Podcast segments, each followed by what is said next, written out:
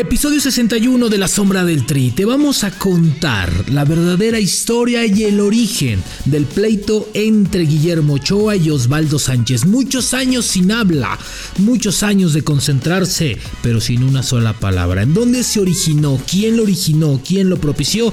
Te lo vamos a contar antes que en ningún lado. Y la verdadera historia de este pleito que hace unos días explotó con un detallito. Así arrancamos el episodio 61 de La Sombra del Tri. Esto es La Sombra del Tri, un podcast con Rubén Rodríguez, exclusivo de Footbox. Hola, ¿cómo están? Qué gusto estar con ustedes. Gracias por darle play, por darle clic en cualquier momento, en cualquier lugar donde se encuentren. Episodio 61 y, bueno, pues la verdad es que ha causado muchísima polémica este, este tema, que si Ochoa tiene razón, que si no soporta las críticas, que si Osvaldo ha sido muy congruente. La realidad es que los dos son extraordinarios arqueros, los dos tuvieron su momento en selección nacional, brillantes o no, llegaron y han llegado a lo mismo. Me parece que la carrera de Ochoa en selección mexicana mucho más punzante, mucho más dedicada, mucho mejor trabajada, ¿sí?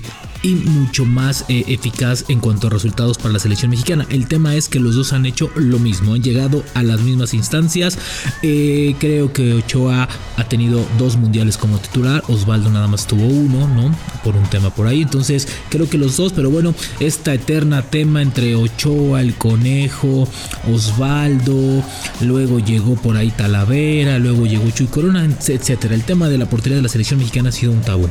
Pero el verdadero origen de, de este tema es de Uy, nos vamos a remontar a los tiempos de la Volpe, a los tiempos de Alemania 2006, a los tiempos de Hugo Sánchez después de que la Volpe estuvo a cargo del Mundial, a una Copa América jugada en Venezuela y cómo estos grupos de poder que siempre han reinado en selección mexicana y que siempre han tenido amistades o afinidades con algunos otros, ¿no? Como han dejado en donde incluso estos grupos de poder maquinaron para que Cuauhtémoc Blanco no estuviera en una Copa del Mundo. En fin, son historias muy largas, ¿no? En selección nacional que siempre tiene que ver con la afinidad entre jugadores y no jugadores o el cuerpo técnico, algunos auxiliares, etcétera, etcétera. Pero bueno, en selección mexicana siempre hay historias que contar y aquí en la sombra del tri te vamos a contar una, una de estas porque aparte es, es, algo que tiene que ver estrictamente con, con temas deportivos con temas deportivos y el celo a los guantes, el celo a estar bajo los tres postes de la selección mexicana.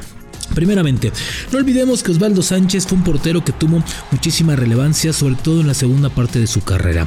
En su última parte con Chivas, después cuando se va a Santos, no retoma parte importante, fue de los, de los primeros contratos que volaron ¿no? al mercado, ¿no? Cuando Santos pertenecía a una, a una, a una cervecera, entonces pagaban extraordinariamente bien.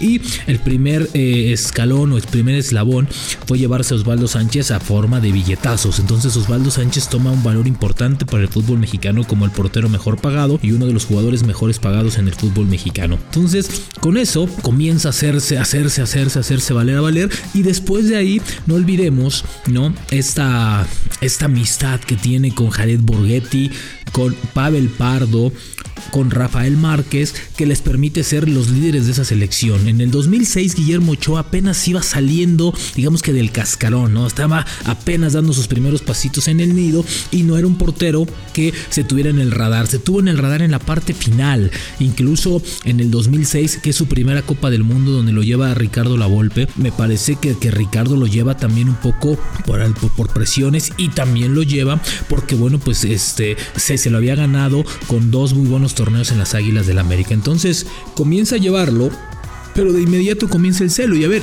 y, dentro del, del, mismo vestidor de selección mexicana, decían eh, los rivales y se los digo a ti y se los digo con conocimiento de causa decían bueno quién es Guillermo Ochoa qué ha hecho Ochoa quién es Ochoa y bueno pues vean nada más lo que ha hecho Ochoa 15 años después no pero bueno ahí ahí comienza el tema entre Ochoa y Osvaldo Sánchez. ¿por qué? porque en ese 2006 la selección estaba realmente tomada además de por Ricardo Lavolpe estaba en la confianza de cuatro manos no cuatro manos que era Jared Borghetti Pavel Pardo Osvaldo Sánchez y Rafael Márquez esos cuatro eran los líderes de esa selección los líderes del grupo los líderes que pocos permitían entrar a este grupo. Incluso fueron parte, parte esencial. No estoy diciendo que fueron los que dejaron fuera, pero sí cuando se les pide su opinión para ver si llevaban o no a Cuauhtémoc Blanco o llevaron o no a Ciña, que fue uno de los de los naturalizados que creo que el naturalizado que mejor o con mejores resultados ha dado en selección mexicana, se les consultó a estos hombres y yo les aseguro, yo les aseguro que los cuatro dijeron no, Cuauhtémoc Blanco no. ¿Por qué? Porque Cuauhtémoc Blanco es un tipo diferente, es un tipo que hace grupo, es un tipo que, que, ve por el, por, por, el compañero. Sí, incluso tuvo varios pleitos con Pavel Pardo por ese tema en las Águilas del América. Así de que este tema de Osvaldo Sánchez surge ahí en el 2006 cuando lo llevan a, Ochoa como el tercer portero, pero bueno, el hombre de todas las confianzas de, de, de, Ricardo Lavolpe era Osvaldo Sánchez, ¿no? Él es el que para, entendiendo también que Ochoa, bueno, pues era un jovencito y que ahí comenzaba sus pininos en selección mexicana. Estamos hablando de hace 15 años, hace 5 mundiales con el que viene en Qatar, entonces cuidado. Y se los cuento porque a la par comenzamos la carrera periodística con el señor Guillermo Ochoa, del cual en ese momento lo conocíamos perfectamente bien entonces, de ahí comienza esta, esta historia entre Osvaldo y eh, Guillermo Ochoa. Partidos pasaron, torneos pasaron, pero hay un punto importante, hay un punto de quiebre en, el liderazgo de Osvaldo Sánchez y se da cuando llega a la selección mexicana Hugo Sánchez. Ese es el punto de inflexión en, esta, en este tema del, liderazgo y cómo la balanza de estar de un lado, cargada para los Rafas, para los Borghetis, para los Pavel, se voltea por completo y de la nada aparece Cuauhtémoc Blanco de nueva cuenta. Cuauhtémoc Blanco retoma el liderato en esta selección mexicana, sí, pero ojo, no, que no llega solo, llega con un Gio dos Santos, sí, llega con un Neri Castillo, que Hugo Sánchez sí lo hace jugar con la selección mexicana y de la mano de Guillermo Ochoa. Entonces comienza a darse una serie de factores, ¿no? Cuando llega Hugo Sánchez a esta selección mexicana que comienzan a revolotear. ¿Y qué pasa? Que el punto, el punto de quiebra y es donde se da la ruptura entre Osvaldo, mucho más cantada, mucho más eh, añeja, entre Osvaldo y Guillermo Ochoa, cuando en la Copa América de Venezuela el portero titular nombrado por Hugo Sánchez es ni más ni menos que Guillermo Ochoa. Osvaldo no lo tomó nada bien. Osvaldo hizo berrinche, pataleó, mentó madres, hizo lo que quiso, pero nunca, nunca, nunca le dio el peso sí, que sí le dio Ochoa en su momento, sí, ni el apoyo como líder de esa selección, sí, a Guillermo Ochoa para ser el portero titular en ese momento. Nunca aceptó que ya no era el portero titular y que en ese momento ya no regresaría a ser el portero titular de la selección nacional. En ese momento comienza esta ruptura y desde ese momento a la fecha yo les puedo decir que ni siquiera se dirigen la palabra. O sea, tal vez un hola, ¿cómo estás? Un hola y se acabó. ¿Qué tal Osvaldo? ¿Qué tal Memo? Y se acabó. Y eso, si se cruzan ahí en los pasillos de Televisa, bueno, pues los dos pertenecen a la misma empresa, y párale de contar. Pero no hay una relación. Y eso se nota igual los comentarios son secos, incluso Osvaldo Sánchez tuvo ciertos momentos, ¿no? Cuando viene un partido en Torreón de la selección y Memo Ochoa comete un error, hace la pinta como que se quiere meter y la gente le aplaude, sabedor que en Torreón era un ídolo, ¿no? O es un ídolo Osvaldo Sánchez. Entonces ahí comienza el tema. Y ahí se comienza a gestar un tema de dominio para los otros, ¿sí? Porque llegan, vienen los Gio, vienen los Carlos Vela, Neri Castillo, Cuauhtémoc Blanco, Guillermo Ochoa, como la nueva fuerza de esta selección mexicana comienzan a darse, a darse, a darse, a darse, y de ahí, de la nada, los demás comienzan a hacerse relegados, incluso de manera más inteligente. Rafa Márquez entiende esa postura, entiende ese tema, y después de ahí se da el brinco él y comienza a tomar mucho más fuerza en Europa. Y Rafa Márquez se convierte en el líder, pero ya no estaba arropado con los tres anteriores. Hoy tendría que arroparse de otros líderes, como lo era Gerardo Torrado, como lo era Cuauhtémoc Blanco, como lo era por ahí Guillermo Ochoa. Entonces comienza una nueva etapa. Rafa, Rafa Márquez, evidentemente mucho más inteligente, hace este tema y comienza a darse así, de esa, de esa manera.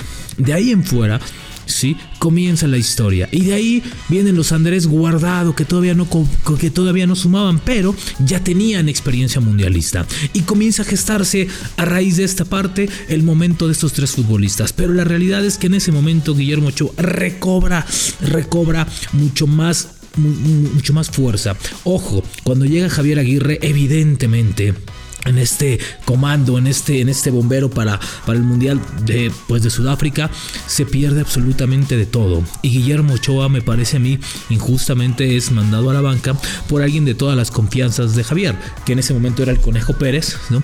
Y que bueno, pues para Javier Aguirre sería el portero titular. Y Javier, me imagino que también observó que el pleito entre ambos porteros no estaba bien y que bueno, pues dijo Osvaldo tú no, Memo tú no, y el que sigue es este es, el Conejo Pérez, el más veterano, y es el portero que yo quiero. Entonces, a raíz de ahí, se gesta de nueva cuenta un nuevo pleito y comienzan estos temas. Después de que pasa Sudáfrica, después de que pasa Hugo Sánchez, y la estafeta de los técnicos comienza, pero de ahí ya no lo suelta. Incluso previo al, siguiente mundial, ¿sí? comienzan esta parte de ¿y quién va a parar? ¿Y quién va a ser el portero en Brasil? ¿sí? Y el propio Miguel Herrera, que iba a ser el técnico mundialista, estaba más decantado hacia uno, que era, que era José de Jesús Corona. Pero Corona después viene en un declive y comienza a caerse. Y de ahí es cuando Memo Ochoa, que estaba en Europa, comienza de nueva cuenta a patalear, a hacer buenas actuaciones. Yo recuerdo que en una gira previa al mundial le da un partido a cada uno. Un partido en Estados Unidos, me parece que uno fue en Boston y el otro fue en Dallas, uno a cada uno. Y el tercero le da medio tiempo, medio tiempo. Y de ahí el rumbo Brasil, ¿sí? Rumbo a Brasil, decide que Guillermo Ochoa es el portero de la selección mexicana. Chuy Corona no lo tomó nada bien tampoco, no lo tomó nada bien, pensaba que era su mundial, pensaba que ese era el mundial, no lo tomó bien, pero Chuy de manera inteligente también dijo, ok, yo con a, Ochoa lo conozco y le voy a dar mi voto y obviamente estaré con él. Y de ahí se gesta esta parte, y de ahí obviamente conocemos que eh, Ochoa ha tenido dos mundiales fantásticos con la selección mexicana. Brasil, sin duda cuenta, uno de los grandes mundiales, ¿no? O su mejor mundial, yo creo. En Rusia brilló también, pero no fue constante. Incluso también en Rusia, recuerden que Guillermo Ochoa también está un poco relegado por el señor eh, eh, Juan Carlos Osorio. Recordarán que ahí en ese momento el portero titular para Osorio decía era Talavera 10 más.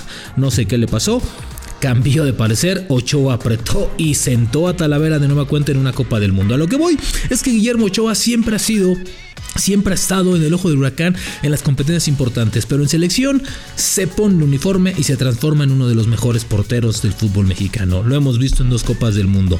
Ahí está el tema.